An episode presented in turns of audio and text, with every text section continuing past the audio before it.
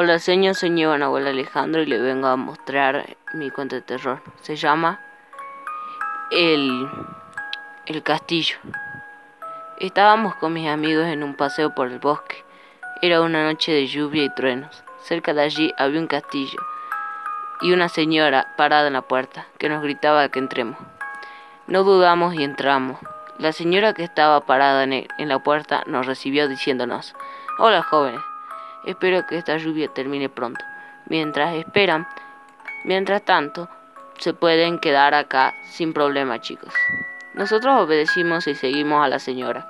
La señora con mucho cariño le nos preparó un cafecito con bollitos calentitos. Al terminar la merienda, la señora nos enseñó todo el castillo hasta llegar a una habitación. En ese momento la señora nos advirtió que podemos estar en todas las partes del castillo menos en esta. Vimos que la tormenta duraría toda la noche y aceptamos la oferta en quedarnos en el castillo. Nos hospedamos en una habitación. Mi amiga me dijo, Javier, te reto a entrar a la habitación prohibida, por lo cual respondí, pero no quiero entrar en esa habitación, me da miedo. Me empezaron a presionar tanto que acabé cediendo.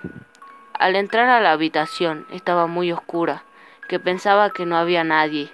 A lo lejos, al pie, al pie de la cama, vi una mujer cautelos, una mujer.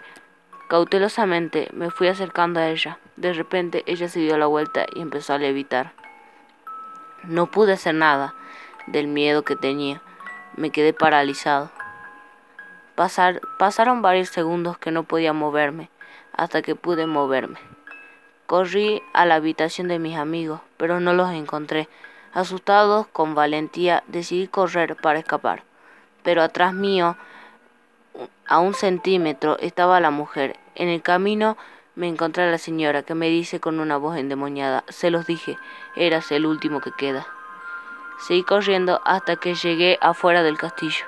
Vi que, a las, dos que las dos mujeres no, no podían seguir seguir persiguiéndome. A lo lejos me dijo la señora que me, algo que me heló la sangre. Si no te matamos, lo harán tus amigos. Cuando me di la vuelta, vi a, mí, a mis amigos, pero no eran los mismos.